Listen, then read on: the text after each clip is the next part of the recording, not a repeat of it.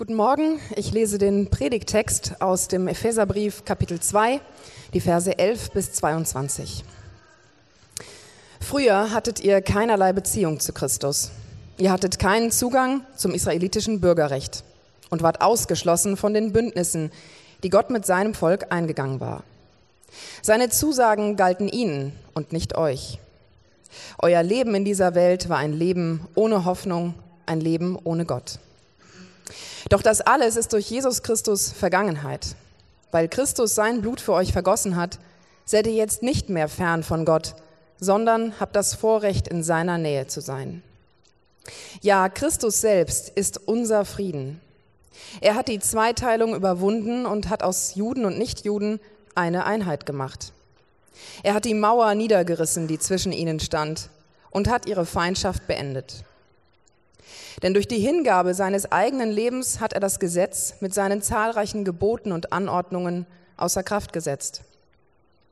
Sein Ziel war es, Juden und Nichtjuden durch die Verbindung mit ihm selbst zu einem neuen Menschen zu machen und auf diese Weise Frieden zu schaffen. Dadurch, dass er am Kreuz starb, hat er sowohl Juden als auch Nichtjuden mit Gott versöhnt und zu einem einzigen Leib der Gemeinde zusammengefügt. Durch seinen eigenen Tod hat er die Feindschaft getötet. Er ist in diese Welt gekommen und hat Frieden verkündet. Frieden für euch, die ihr fern von Gott wart, und Frieden für die, die das Vorrecht hatten, in seiner Nähe zu sein. Denn dank Jesus Christus haben wir alle, Juden wie Nichtjuden, durch ein und denselben Geist freien Zutritt zum Vater. Ihr seid jetzt also nicht länger Fremde ohne Bürgerrecht, sondern seid zusammen mit allen anderen, die zu seinem heiligen Volk gehören, Bürger des Himmels. Ihr gehört zu Gottes Haus, zu Gottes Familie. Das Fundament des Hauses, in das ihr eingefügt seid, sind die Apostel und Propheten. Und der Eckstein dieses Gebäudes ist Jesus Christus selbst. Er hält den ganzen Bau zusammen. Durch ihn wächst er und wird ein heiliger, dem Herrn geweihter Tempel. Durch Christus seid auch ihr in dieses Bauwerk eingefügt, in dem Gott durch seinen Geist wohnt. Wer kennt, äh, wer hat dieses Sprichwort schon mal gehört? Was da vorne dran steht. Wer hat schon mal gehört? Es ist ein afrikanisches Sprichwort aus Afrika, ich glaube Nigeria, habe ich gelesen. Es braucht ein ganzes Dorf, um ein Kind großzuziehen. Und ähm, was dahinter steckt, hinter, diesem, hinter, dieser, hinter diesem Sprichwort, ist ähm, die Idee, dass es mehr braucht als nur die Kleinfamilie oder mehr braucht als nur Mama und Papa oder nur Mama oder nur Papa, ähm, um ein Kind tatsächlich alle Aspekte des Lebens sozusagen ähm, beizubringen, es da irgendwie großzuziehen drin. Okay, das ist die Idee, die dahinter steckt. Also für die Erziehung des Kindes, da würden viele Eltern vielleicht auch jetzt Ja sagen, ist vielleicht richtig sogar, braucht man mehr als nur die Eltern. Und auf jeden Fall mehr als nur die Mutter, wenn die alleinerziehend ist oder so und so weiter. Ähm, für die Erziehung braucht man eben, heutzutage würde man sagen, mehr als die Kleinfamilie, man braucht Erzieher, man braucht Lehrer, man braucht vielleicht ähm, Bezugspersonen außerhalb der Familie, irgendwo her, dass sie Großeltern sind oder Onkel oder Tanten oder Nachbarn vielleicht sogar oder Freunde oder äh, die Gemeindereferentin der Kinderkirche hier. Also man braucht mehrere Leute. Das ist so das, was hinter diesem Sprichwort steckt. Ja? Und, ähm, und heute würde man, würde man aber sagen, okay, Dorf, wer von euch ist im Dorf groß geworden? Ah, doch ein paar, aber überschaubar. Und das wird immer weniger, weil heutzutage würde man wahrscheinlich nicht sagen, man braucht ein Dorf, weil kein, wir wohnen alle in der Stadt, mehr oder weniger, außer wir wohnen im Stadtteil, was sich so anfühlt wie ein Dorf, wie bei mir. Aber äh, normalerweise, das ist immer noch Hamburg, das ist immer noch Stadtgebiet so. Und heute würde man sagen, vielleicht man braucht eine ganze Stadt, um ein Kind zu groß zu ziehen. Aber das ist, bekommt so ein bisschen eine andere Konnotation, oder? Eine ganze Stadt. Also ich, äh, ich weiß, dass wir 2000, ich glaube 2010 weltweit äh, diesen Punkt überwunden haben, wo es wo es so viel Stadtflucht gab, dass der größte Teil der Weltbevölkerung, mehr als 50 Prozent, 2010 dann in Städten gewohnt hat.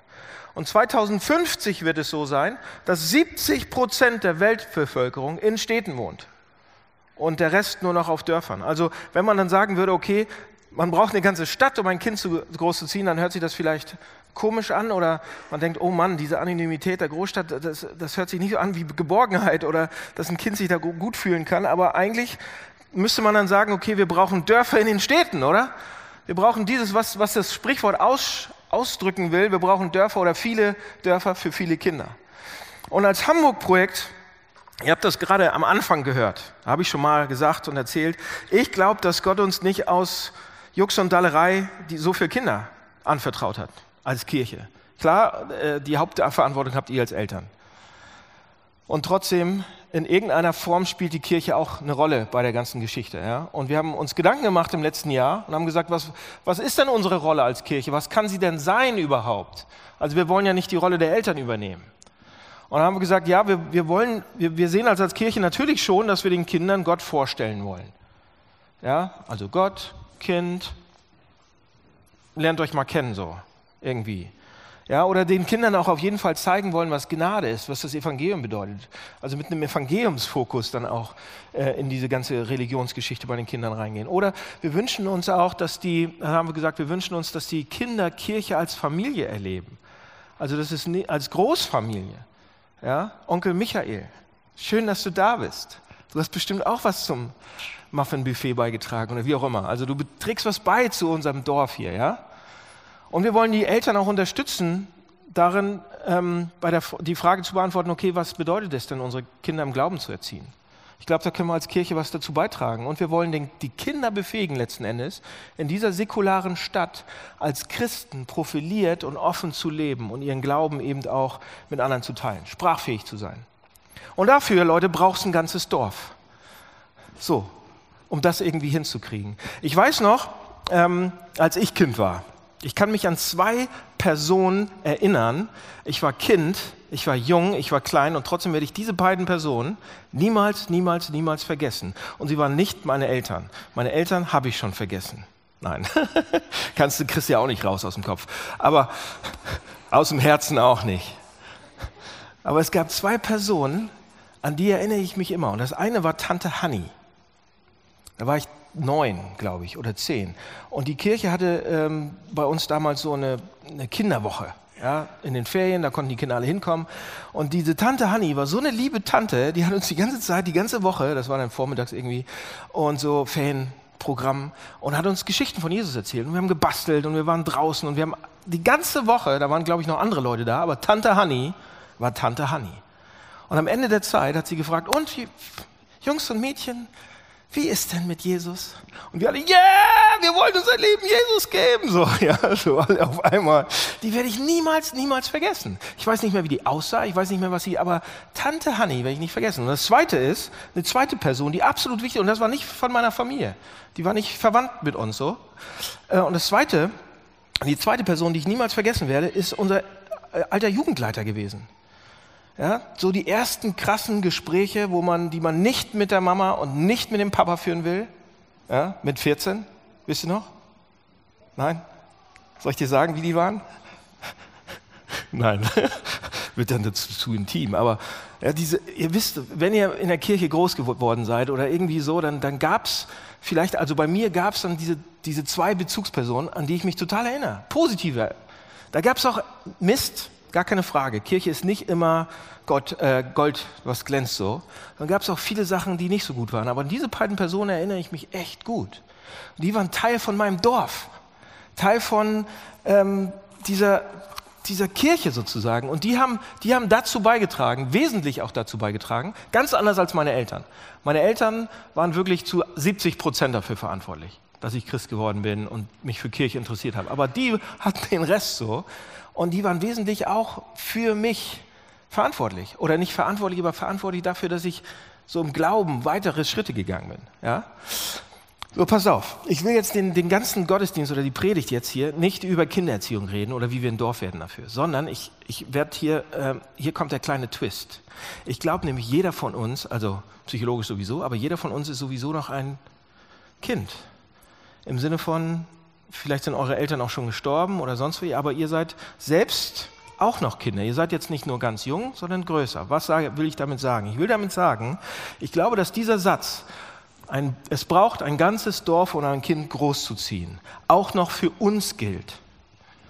Ich habe die ganze letzte Woche drüber nachgedacht und habe gedacht, ja, das gilt für Kinder, aber das gilt für euch Kinder auch. Es braucht ein ganzes Dorf, um als Christen weiterzukommen. Wir kommen da nicht drum herum. Natürlich braucht es mehrere Bezugspersonen, um als Kinder sozusagen im Glauben Gott kennenzulernen. Aber es, es, wir brauchen auch andere Personen, um im Glauben weiterzukommen. Wir, wir brauchen nicht nur den einen, ja, den einen Gott, irgendwie den Fernen oder die, die, die, die eine Bibelstelle, die uns immer durchträgt. Äh, wir brauchen auch eine ganze Kirche, um Gott näher zu kommen, um als Kinder, um den Kindern Jesus zu zeigen, aber selbst auch wir, um weiterzukommen. Okay, das ist das Argument, das ist die These. Man braucht eine ganze Kirche, um Gott kennenzulernen, um als Christ zu wachsen. So was meine ich genau damit. Ich habe den Bibeltext gerade gehört, der vorgelesen ist, und ich nehme das mal als Referenz, weil eigentlich ist die ganze Bibel voll damit.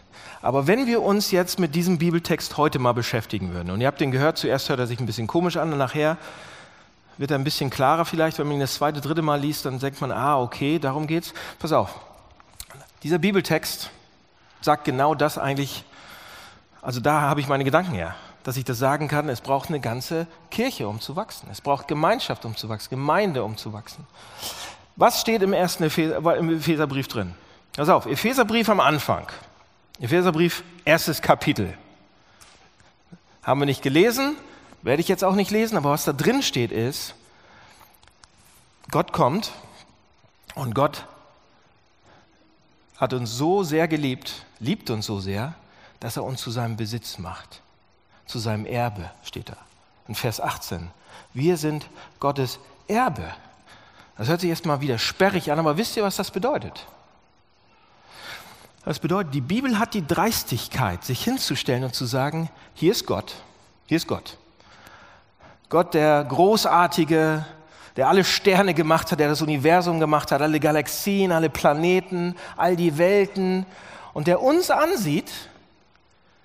Und wenn er dich ansieht, er dann sagt, das ist mein Erbe. Das ist mein, das ist meins, das ist mein Schatz, das gehört mir. Ja? Wenn er dich ansieht, er hat all das andere, alle Schätze, alle Welten, alle Galaxien. Aber wenn er uns ansieht, dann fühlt er sich wohlhabend. Erst dann. Dann fühlt er sich reich. Dann fühlt er sich komplett. Das steht da. Wenn er uns ansieht, sieht er dich als wertvoller an als alles, als das ganze Universum. Als das ganze Universum zusammen. Und wisst ihr, was das bedeutet? Wir können dann sagen, der Text stellt sich hin und sagt, wir sind Gottes Schatz. Wir sind, wenn, wenn der Gott des Universums uns ansieht, dann steigt sein Herz auf. Dann fühlt er sich wohlhabend, dann fühlt er sich reich, dann fühlt er sich, ja, dann, dann, dann, man kann es gar nicht mit Worte ausdrücken. Ja, der Gott des Universums, all seine gewaltige Macht, alles, was er hat, seine Kraft, unendlich. Alles, was er hat, alles, was er kann, will er benutzen, um uns zu bekommen, um uns zu beschützen, um uns zu retten, egal was die Kosten sind. Könnt ihr euch das nur ansatzweise, das ist Epheser 1, könnt ihr euch das ansatzweise vorstellen, was es bedeutet, von Gott absolut geschätzt zu werden? Ja, absolut so geschätzt zu werden, dass er sagt, ich möchte, dass das mein Besitz ist, mein wertvollstes. Ach du meine Güte. Ich bin Gottes Besitz. Zuallererst, das ist wir sind Gottes Besitz. Das müssen wir erstmal auf der Zunge zergehen lassen. Wir gehören Gott so. Er möchte das so gerne. Er, tut, er setzt alles in Bewegung, damit das passieren kann. Wenn ihr Christen seid, dann seid ihr das.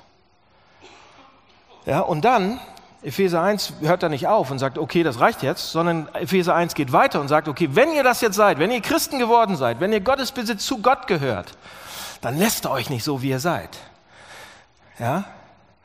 Er, wird, er, er, möchte auf uns zukommen. Er möchte uns verschönern. Er möchte uns verbessern. Er möchte uns verherrlichen, steht an der Stelle. Er möchte uns, er möchte uns so ähnlich machen wie er selbst. Er, er möchte gerne, dass wir ihm sehr ähnlich sind. Er möchte, dass wir perfekt, mächtig, kraftvoll in etwas absolut Unglaubliches verwandeln. Dass die, und er möchte die ganze Welt herum, um uns herum, was Tod und Leiden und alles Mögliche will er abwischen. Alles, was falsch ist, soll weg sein. Und wenn der Heilige Geist in dein Leben kommt, das ist jetzt spooky für alle, die jetzt das erste Mal hier vielleicht sind, der Heilige Geist gleich beim ersten Mal, ach du meine Güte, aber bleibt kurz dran, für euch Christen, wenn der Heilige Geist in euer Leben kommt, wenn er in dein Leben kommt, wenn du an Jesus Christus glaubst, Leute, wir unterschätzen die Veränderung, die der bringen kann. Absolut. Die Kraft Gottes, die Power Gottes soll in uns reinkommen, steht da. Ja? So dass wir Dinge denken werden, von denen wir gedacht haben, die können wir nie denken. Dass wir Dinge fühlen können, von denen wir denken, die könnten, hätten wir nie fühlen können. Die hätten wir nie empfinden können. Ja? Dass wir komplett eine neue Identität bekommen. Es, er, er, er möchte uns in etwas unendlich viel Größeres, Wunderbareres verwandeln, als was wir uns vorstellen können. Denn die Sache, Leute, die in unser Leben kommt, ist nicht nur der Heilige Geist in so einem allgemein inspirierenden Sinn. Es ist die zukünftige Herrlichkeit. Es ist gottvolle Power, die jetzt in das Leben reinkommen will. Und wir denken, ach, so ein bisschen Jesus, ja. Unterschätzt nicht die neue, das Neue und die Frische, die er jeden Tag bringen kann. Unterschätzt das nicht. Unterschätzt nicht die Kraft, die reinkommen kann. Wir machen das dauernd. Pass auf, es gibt nichts Falsches. Es gibt nichts Böses in dir. Es gibt keine Schuld. Es gibt keine Angst. Es gibt keine schlechten Angewohnheiten. Es gibt keine Süchte. Es gibt nichts Falsches, was er nicht verändern könnte. Absolut. Seht ihr, was uns da angeboten wird? Habt ihr es gehört? Ich zeige euch nur, was gerade angeboten wird in Epheser 1. Das ist die Art von Hoffnung, die Art, was er uns geben will. Gott, der absolute, die, die Quelle von aller Schönheit, aller Kraft, und wenn wir ihn, ihn kennenlernen, wenn wir Christen werden, steht uns das zur Verfügung. Wie? Und jetzt kommt's. Durch Gemeinschaft. Oh, Mist. Durch Gemeinschaft. Ja? Wie kommt Gottes verändernde Gegenwart wie, durch Jesus Christus in unser Leben? Und die Antwort ist nur durch Gemeinschaft. Der Epheserbrief ist voll davon, Hebräerbrief ist voll davon. Ja? Wenn, wenn wir uns Jesus angucken, wenn wir uns Abraham angucken, Mose, Altes Testament genauso. Da wird, äh, pass auf, am Ende von Kapitel 1, ich habe hab euch gerade Kapitel 1 so paraphrasiert, habe gesagt, okay, das ist Kapitel 1, das wird uns angeboten, wenn ihr Christen seid, ihr seid das Erbe Gottes, das steht für euch bereit. Glauben wir nicht, habt ihr aber. Ist freaky für einige, aber das ist so das Angebot Gottes. Und dann gibt es äh, am Ende von Kapitel 1 betet Paulus ein Gebet. Und er betet für eine Reihe von Dingen für die Christen. Ja? Und er betet, dass wir viele Dinge sehen, dass wir die Dinge bekommen, dass wir sie erleben sozusagen. Er betet dafür. Aber die wichtigste Bitte, die er dann, die er dann so ausspricht, ist, dass wir die überragende Größe Gottes in uns selbst bekommen. Ja, er hatte gerade vorgestellt, dann betet er für ein paar andere Sachen und sagt, und das das ist das Wichtigste. Das würde ich gerne. Gott, bitte komm in diese Leute rein. Also, und dann geht es weiter und er sagt, in Versen 1 bis 11 sagt er, Gottes Kraft soll in euch reinkommen und wirken. Und dann Vers 11 sagt er, also 1 bis 10, Gottes Kraft kommt und Vers 11, da spricht Paulus von verschiedenen Menschen, unterschiedliche Menschen, absolute verschiedene Menschen, die auf einmal zusammenkommen in diese neue Gruppe, in diese Art von Gemeinde, in diese Kirche. Und wisst ihr, was Paulus dadurch macht? Paulus nimmt 1 bis, Kapitel 1, äh, Verse 1 bis 10 und 11 und schiebt sie zusammen und sagt, Gottes Kraft kriegt ihr in Gemeinschaft. Vers 11 ist total über Gemeinschaft, diese neue, dieses, dieses, diese neue Gemeinde. Da war sie ja noch ganz neu am Anfang. Und Paulus nimmt die Dinge zusammen und verbindet sie und sagt, wenn ihr das haben wollt, in Gemeinschaft. Das ist der, das ist der Punkt. Wisst ihr, was das bedeutet? Wir hören vielleicht sogar Verse 1 bis 10, das, was ich gerade gesagt habe, Kapitel 1 und dann Verse 1 bis 10 und denken, wow, das möchte ich gerne haben. Oder? Wenn ich sowas haben könnte, wenn Gott mir das verspricht, wenn ich Christ wäre, wenn er mir das anbietet, dann sagen wir vielleicht, wow, das würde ich gerne haben. Wenn es sowas ähnliches überhaupt mal geben wird, ob ich Christ bin oder nicht Christ bin, wenn es sowas geben wird, ich würde das gerne mal ausprobieren. Ich würde das gerne mal haben, oder?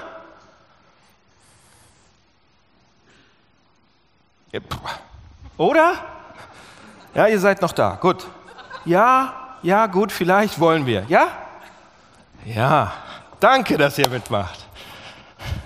Ich habe zu lange gewartet, um euch einzubeziehen. Aber jetzt, okay, ihr seid wieder dabei. Ihr sagt, ja, das wollen wir. Wenn es das das Angebot ist, okay, würde ich gern haben. Und dann die Verse 11 bis 22, was wir gelesen haben, sagen uns, okay, das passiert, wenn ihr in Gemeinschaft seid. Das passiert, wenn ihr Teil einer Gemeinde seid.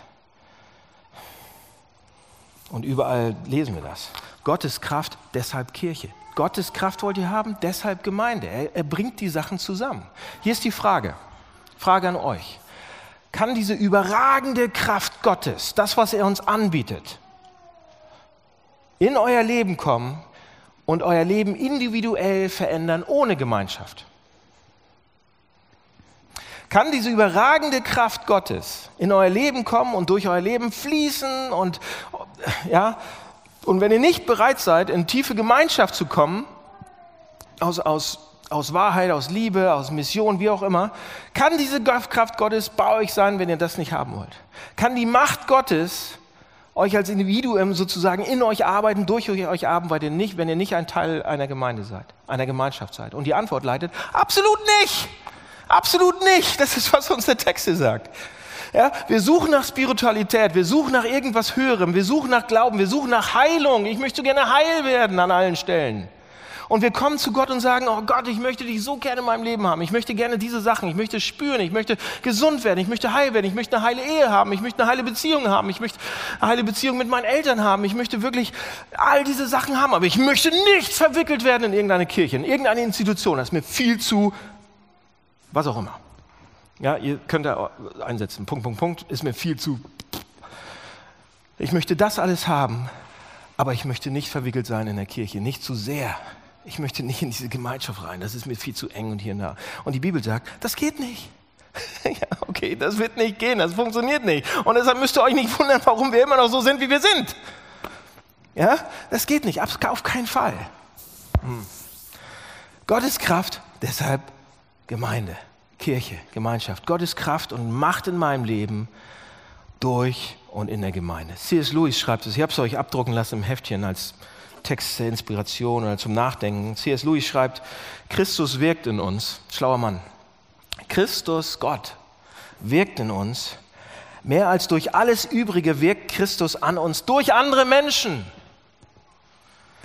Wir sind Träger Christi füreinander. Bonhoeffer sagt genau das Gleiche. Bonhoeffer sagt, der, das, der, der, der Christus im Wort des Bruders ist viel stärker als der, der Christus im eigenen Wort, was das Gleiche ist. Ja, wir, sind, wir sind Träger Christi füreinander. Es ist einfach zu meinen, die Kirche hätte so viele Aufgaben, Erziehung, Gottesdienste und so weiter, tolle Musik. Äh, dabei ist es noch viel einfacher, sagt er. Die Kirche besteht nur zu einem Zweck, die Menschen in Christus hineinzuziehen, sie zu kleinen Christussen werden zu lassen. Wenn sie das nicht tut, sind alle Kathedralen, alle Geistlichen, alle Missionen, alle Predigten, dann ist sogar die Bibel nichts anderes als Zeitverschwendung. Aus keinem anderen Gott Grund wurde Gott Mensch. Es braucht ein Dorf, um ein Kind zu erziehen. Es braucht eine Kirche, um als Christ zu wachsen. Ja, es braucht ein Dorf für mich, um als Kind Gottes zu wachsen. Wir kommen da nicht herum. Und unsere Kinder brauchen uns als Gemeinde, um überhaupt Gott irgendwie kennenzulernen. Es braucht eine Kirche, um Gottes Kraft zu spüren. Du wirst es nicht alleine, du, ja gut, irgendwie habe ich mal eine Erfahrung gehabt und so, aber Leute, um dauernd das hier zu bekommen. Okay, jetzt, aber was ist denn mein Platz in, meiner, in der Kirche hier? Ihr fragt jetzt, okay, wie komme ich, wie kriege, okay, ich will Gemeinschaft. Okay, ich will das gerne haben, ich lasse mich mal drauf ein. Was ist es denn? Wie ist denn mein Platz? Wie, wie komme ich denn da weiter? Ja, wie kann ich die Frage beantworten? Was ist mein Platz in dieser Kirche? Ähm, wie involviert muss ich denn sein?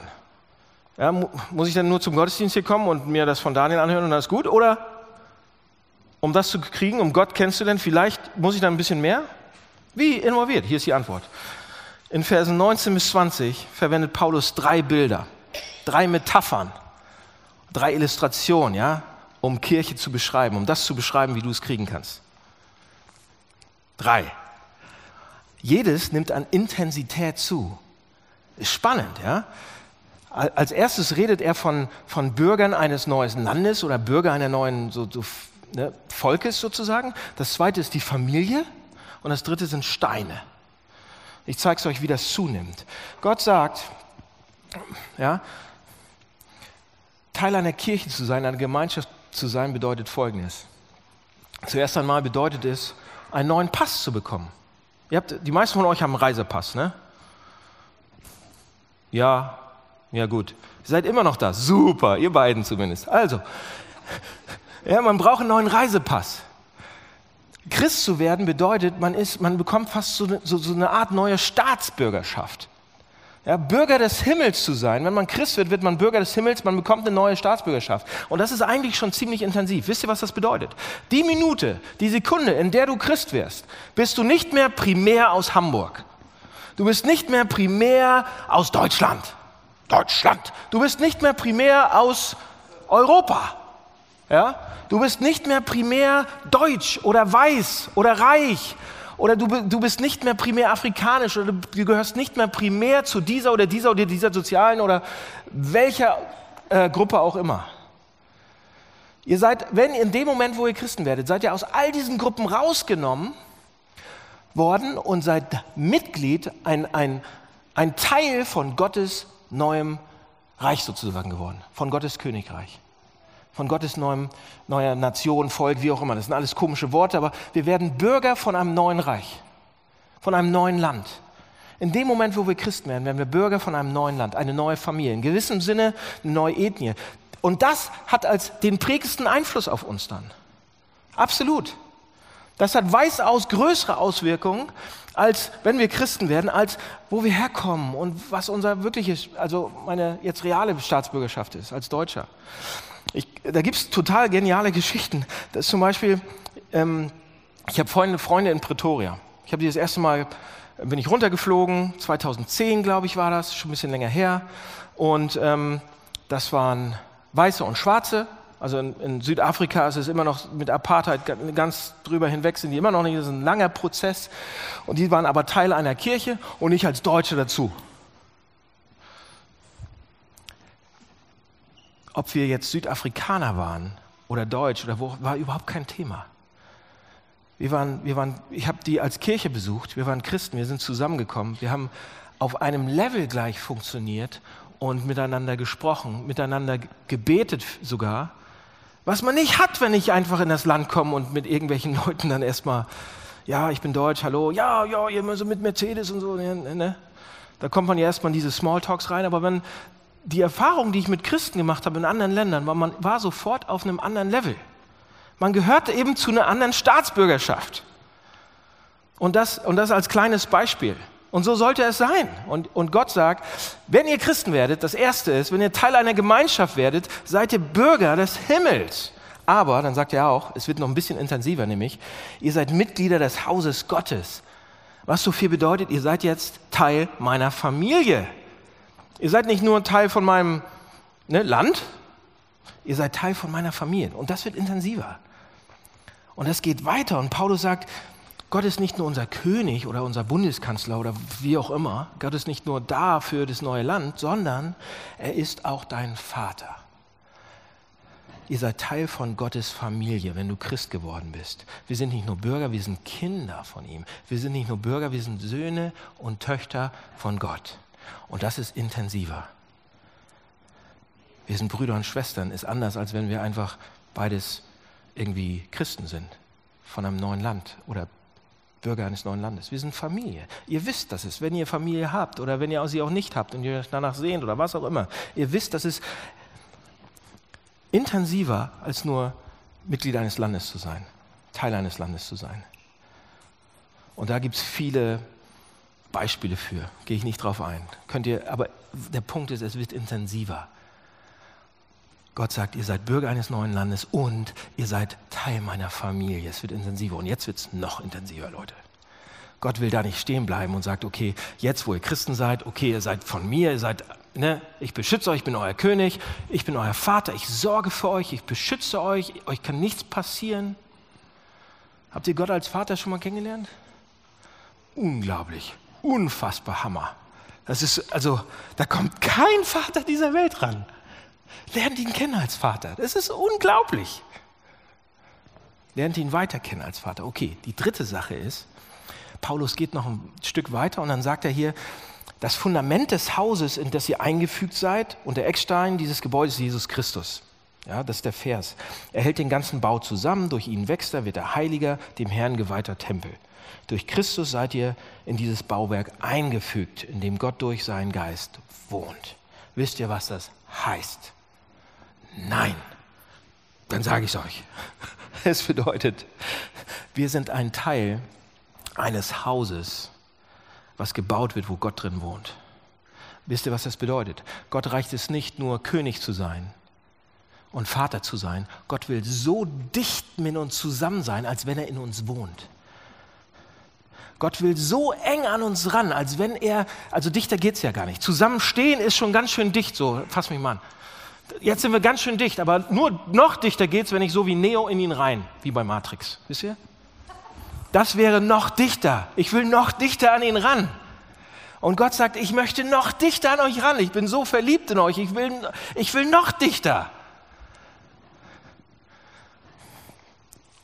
Und, und das, er benutzt das Bild eines Hauses, eines Tempels. Wir sind Bausteine eines Tempels.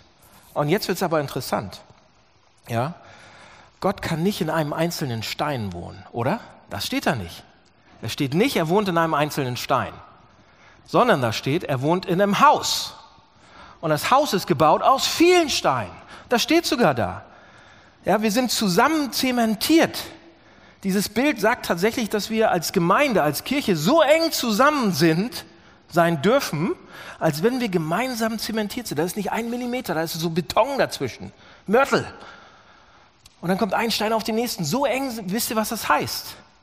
Wie intensiv, wie intensiv sollte Kirche sein? Wie intensiv sollte Gemeinde sein, wenn das das Bild ist, was er gebraucht? Wie engagiert sollten wir dann hier sein? Reicht es ab und zu zu kommen? Reicht es Geld zu geben? Reicht es ab und zu mal einen Kurs zu besuchen oder ein Seminar, was an, über Kindererziehung oder über äh, Heilung oder über was auch immer? Oder reicht es zu kommen, mit dem Pastor zu reden, wenn man ein Problem hat? Wie viel? Was bedeutet das, so eng zu sein? Zwei Dinge. Zwei Dinge bedeutet es auch aus dem Text und dann höre ich auf. Zwei Dinge bedeutet es. Das erste, was, was, was, dieses, was es bedeutet, ein Teil von diesem, von diesem Haus zu sein. Ein Teil von diesem Gebäude zu sein, in dem Gott wohnt, weil er so eng dran sein will. Bedeutet, das erste, was es bedeutet, ist, gekannt zu sein. gekannt zu sein. Also was bedeutet das? Ähm, pass auf, hier ist ein Bild.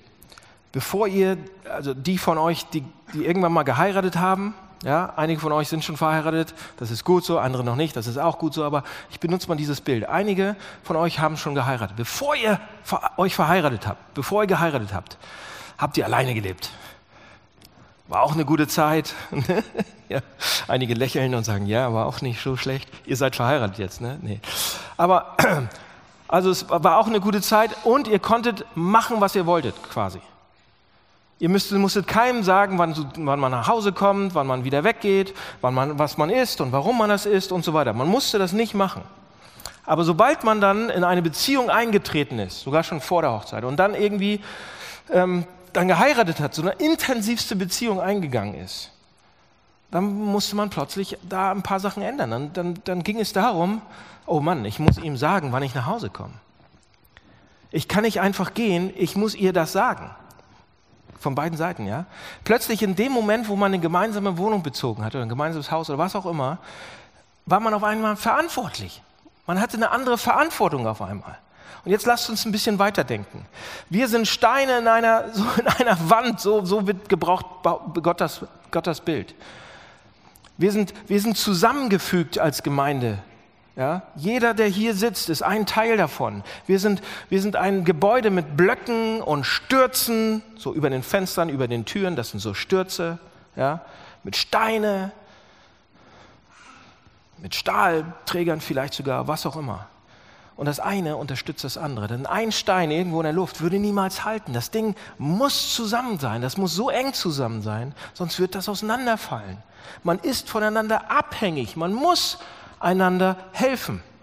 So, was bedeutet das? Hebräer 3,13 sagt uns, sagt zu den Christen. Leute, passt aufeinander auf, ermutigt euch, ermahnt, heißt es ist ein altes Wort, erkläre ich gleich, ermahnt euch täglich, damit ihr nicht verhärtet seid oder damit ihr keine blinden Flecke mehr habt oder damit ihr nicht alleine irgendwo rumwandert, damit ihr nicht durch die, das alte Deutsch, hier, was hier auch noch steht, ist durch die Betrügereien der Sünden irgendwie, damit, damit ihr nicht totale Mist baut.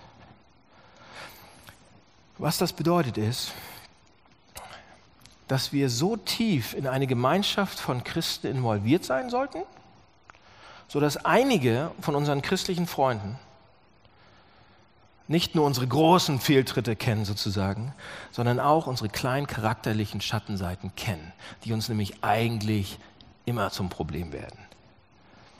Ja, die wir gerne verstecken, die kleinen Sachen, ja, die, die der liebe Gott sofort sieht, die verstecken wir am liebsten. Die alltäglichen Sachen, unsere, unsere Schattenseiten, unseren, unser kleines Schwarzes irgendwo noch. Wir blenden das aus. Wir zeigen es nicht jemandem jedem. Und das ist auch eigentlich ganz gut so. Aber, Leute, wenn es niemanden gibt, der das kennt, der das weiß, werden wir uns an der Stelle niemals verändern. Das werden wir nie rauskriegen, wegkriegen. Und es wäre doch endlich mal schön, dass wir das mal wegkriegen, oder nicht? Aber es geht nicht alleine. Christliche Gemeinschaft, Kirche, das Erleben von Gott, dass Gott da reinkommt, an diese Stellen ausgerechnet und die mal umdreht, die rausreißt, die mitwurzeln. Christliche Kirche geht davon aus, Bonhoeffer, ja, C.S. Lewis, all die guten Leute gehen davon aus, dass es, eine Christen, dass es eine Gruppe von Christen gibt, die euch kennt, dass ihr gekannt seid. Ja, zuerst lernen wir uns kennen und das dauert Zeit und man erzählt sich Dinge vielleicht. Man schafft es nicht allein, vergesst es. Und dann erzählt man sich das gegenseitig. Und dann sehen sie auf einmal auch die Dinge, weil man lang genug dabei ist. Die werden irgendwann die tiefsten Schattenseiten sehen. Und die Seiten auch sehen, da wo wir wirklich Hilfe brauchen. Die wir selbst manchmal gar nicht sehen können. Und sie werden in der Lage sein, uns darauf hinzuweisen, weil sie die Erlaubnis dafür haben, um mit uns darüber zu sprechen. Und sie werden es nicht tun, wenn wir nicht Zeit mit ihnen verbringen, wenn wir nicht intim mit ihnen sind. Also darüber zu sprechen, das meine ich, darüber zu sprechen und zu reden, auf eine intime Art und Weise. Also es sollte Möglichkeiten geben, Leute. Und zwar nicht im Großen, das geht nicht im Großen, das geht nicht im Großen, wir sind ja nicht doof, das geht nur im Kleinen. Aber es sollte ein paar Leute geben, denen man irgendwann so vertraut, dass man darüber reden kann, wenn es wirklich, wenn es wirklich hart wird. Und am besten schon davor. Regelmäßig, liebevoll miteinander reden. So, wie, wie geht das? Hier ist meine Frage. Wachst ihr gerade? Wachst ihr gerade im Glauben? Kommt ihr gerade weiter? Kommt ihr Gott so nah, wie ihr das eigentlich wollt? Oder vermeidet ihr einige Sachen? Vermeidet ihr mal die Hose runterzulassen vor euren zwei Freunden, die Christen sind? Oder habt ihr ihnen die Erlaubnis gegeben, genau das zu tun? Seid ihr Teil von einer christlichen Gemeinschaft, wo das geschieht? Oder noch nicht? Oder wieder nicht? Das ist, ein, Leute, das ist, vielleicht hat man es sogar mal gehabt. Und man hat gedacht, oh Mann, das war gut. Als Student war ich in so einer Gruppe oder in irgendeiner Kirche, wo ich früher mal war. Da gab es so eine kleine, so eine Hauskreise, wie das, so eine Kleingruppe. Und da hatte ich das und das war gut. Und, die, und wir hatten eine enge Gemeinschaft. Jetzt bin ich in dieser großen Gemeinde und ich kenne keinen. Und meine Güte, der sieht zwar gut aus, aber keine Ahnung, was der von mir denkt. So.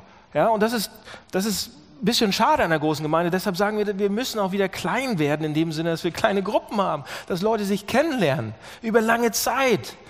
Da muss man nicht die besten Freunde werden, aber man muss wissen, dass beide Christen sind und beide mit dieser Art und Weise leben können und daran gehen können. Seht ihr, wir haben seit einiger Zeit haben wir jetzt ähm, eine Kirchenleitung. Ihr habt es auf der Website schon gesehen, bei Instagram und das sind ähm, Stefan Glagowski, Nils Röhlinger, Matthias Scheffold und ich.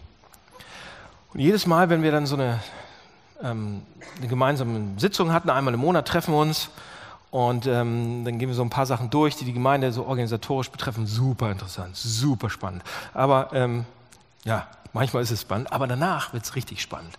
Weil danach so fragen wir uns die richtig harten Fragen. Und die müssen wir uns fragen, weil das so wichtig ist. Weil wenn, wenn, wenn, wenn, wir, wenn wir als Pastoren straucheln oder blinde Flecken haben, die wir nicht sehen, oder uns verstricken in irgendeinem Scheiß, dann hat das Auswirkungen leider. Das sollte nicht so sein. Ich bin genauso einer wie, wie ihr, aber leider ist, funktioniert es ein bisschen anders. Und deshalb fragen wir uns immer drei Fragen, jedes Mal. Darf ich erzählen, oder? Darf ich erzählen? Ja. okay, drei Fragen fragen wir uns immer. Die erste ist, für was brauche ich Vergebung?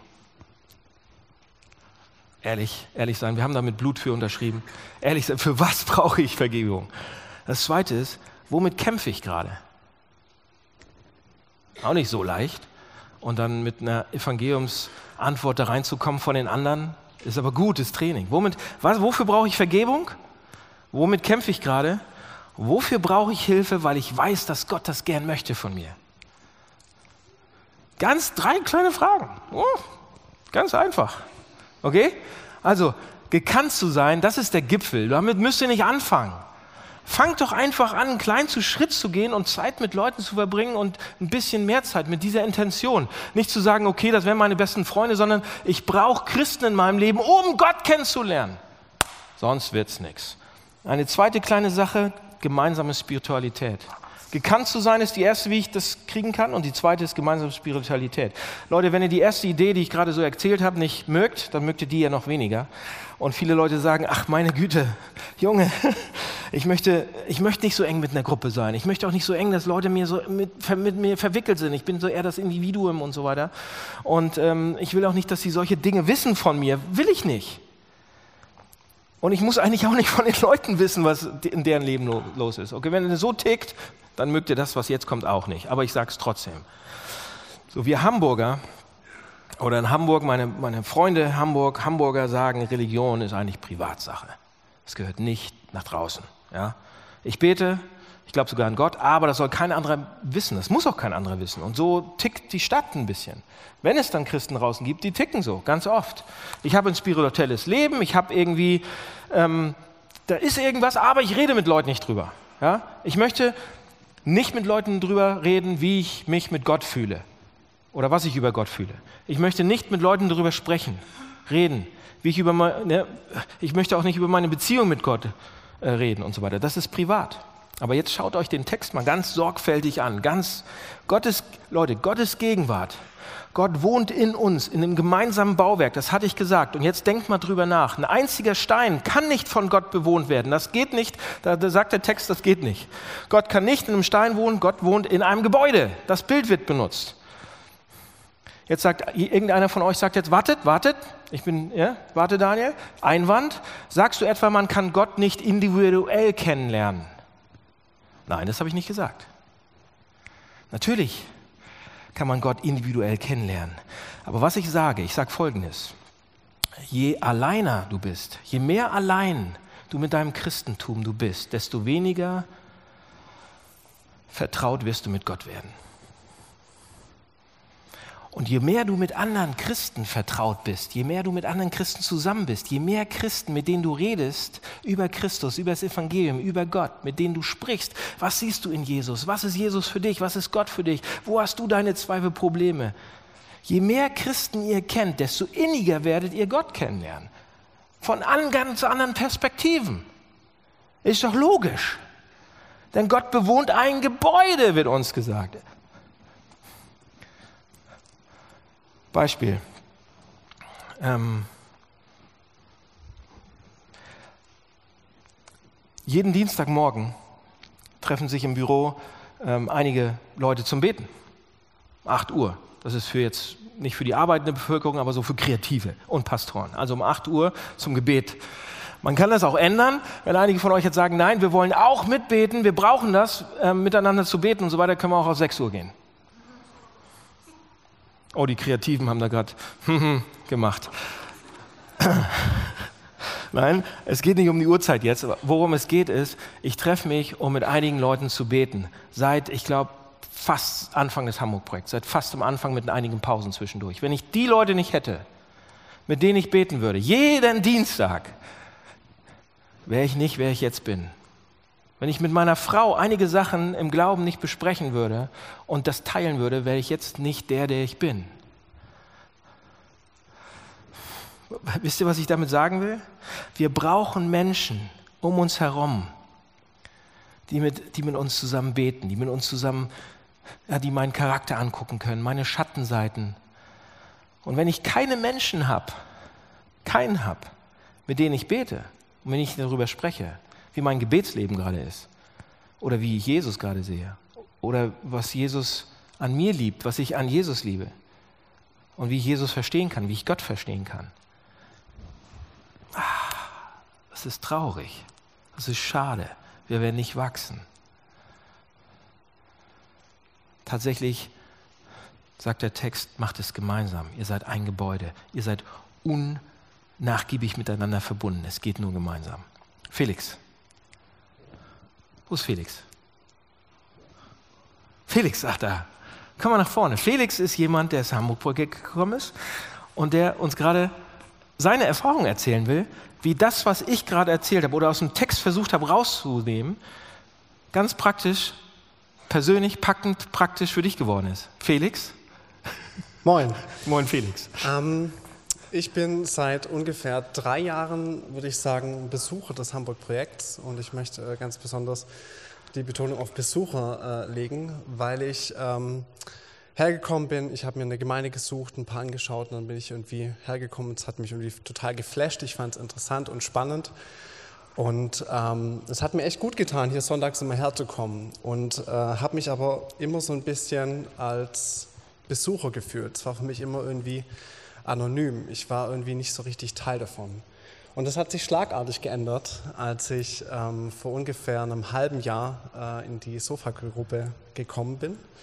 Und ähm, das hat so für mich so richtig einen Schalter umgelegt, weil ich gemerkt habe, dass es eben nicht nur sonntags ist, wo ich einen schönen Impuls bekomme, irgendwie einen guten Lobpreis habe und ähm, dann aber wieder zurück in meinen Alltag gehe, sondern auf einmal hat sich das verbunden. Also ich habe irgendwie es geschafft, da ähm, Glaube und Alltag zusammenzubringen. Und das war total stark, einfach das zu erleben, wie dann auch Gott im Alltag wirkt und das auch durch diese Gruppe.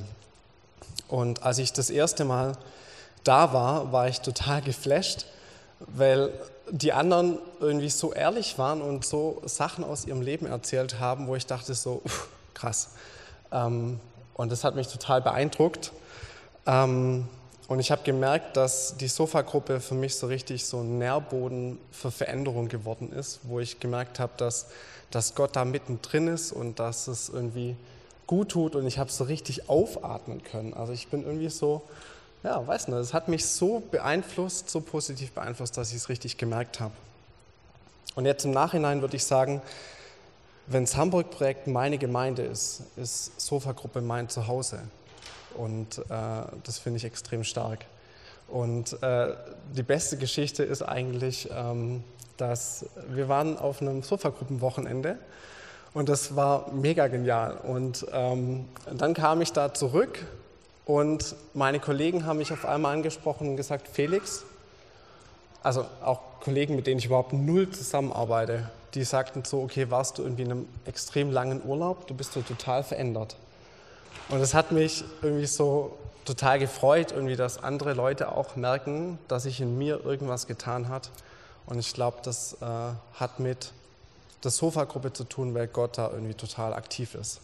Und das fand ich ähm, total cool, weil eben nicht nur die Predigt und der Lobpreis, es ist für mich was Intellektuelles oft, wenn ich hier sonntags herkomme, aber da wird es praktisch. Und äh, ich kann es jedem empfehlen. Und auf Seite 8 äh, steht quasi auch, wie man da teil werden kann. sofagruppe.hamburgprojekt.de. Meldet euch an. Danke dir. Kannst du.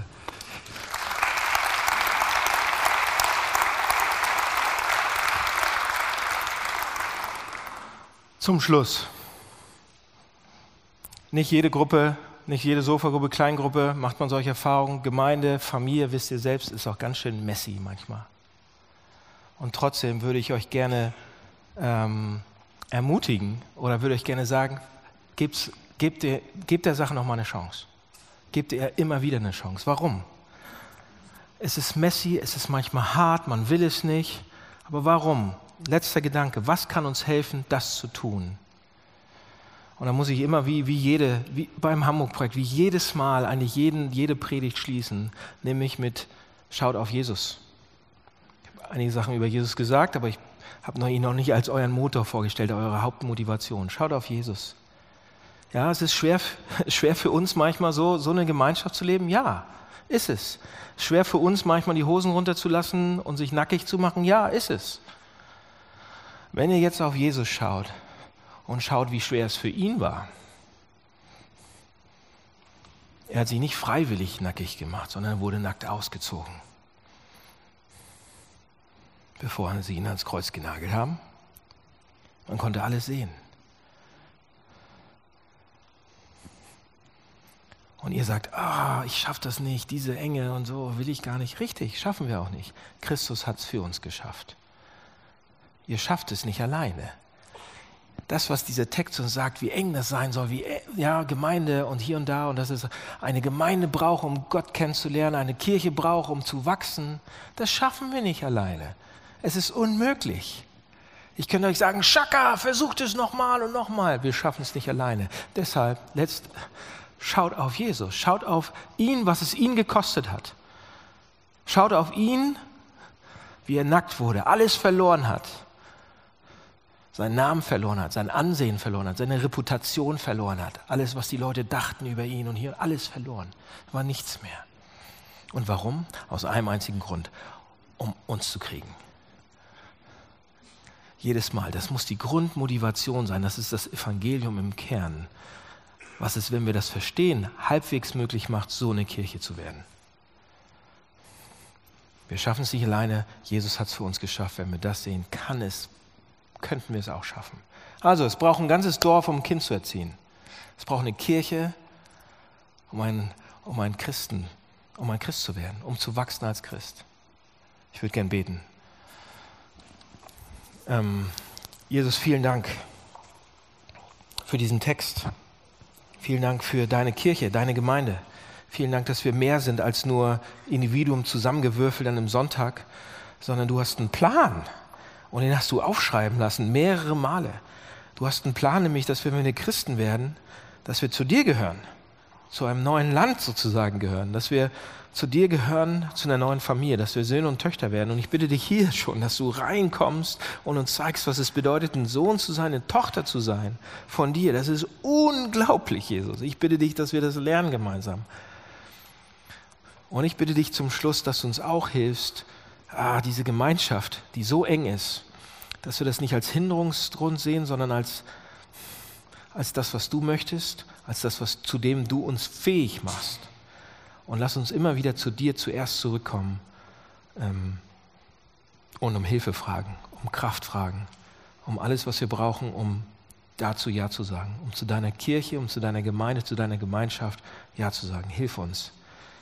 Hilf uns zu einem Dorf zu werden. Amen.